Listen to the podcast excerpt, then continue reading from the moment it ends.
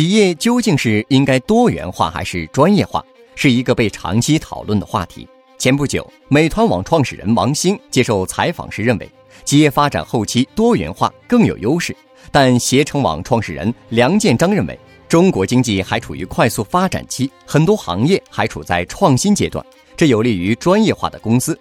中国企业更应考虑专业化，而不是多元化发展。首先，从历史趋势来看。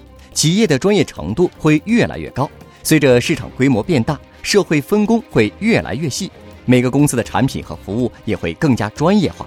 尤其是大国和大市场，分工会更细。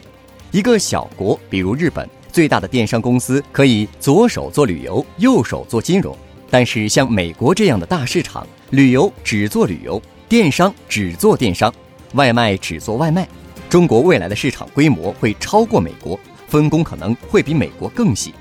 其次，专业化有利于创新。由于创新需要专注和企业家精神，所以大部分创业都来自于某个行业的初创公司，而多元化公司更多的是通过模仿和投资来扩张业务板块，因为它有更多的财务资源。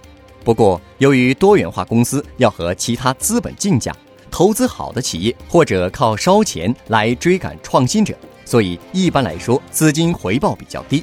在风险投资不发达的韩国和日本，出现了不少多元化的企业财团；而风险投资发达的美国，多元化公司就很难获得很好的回报。比如通用电气已经是美国最好的多元化公司，但过去几年业绩也不如人意。但相比之下，专业化公司多的美国，显然比多元化公司多的日韩创新力要强。最后，全球化因素。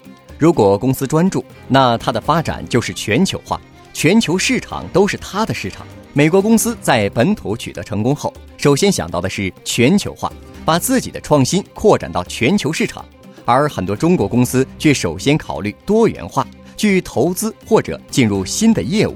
获取更多创业干货，请关注微信公众号“野马创社”。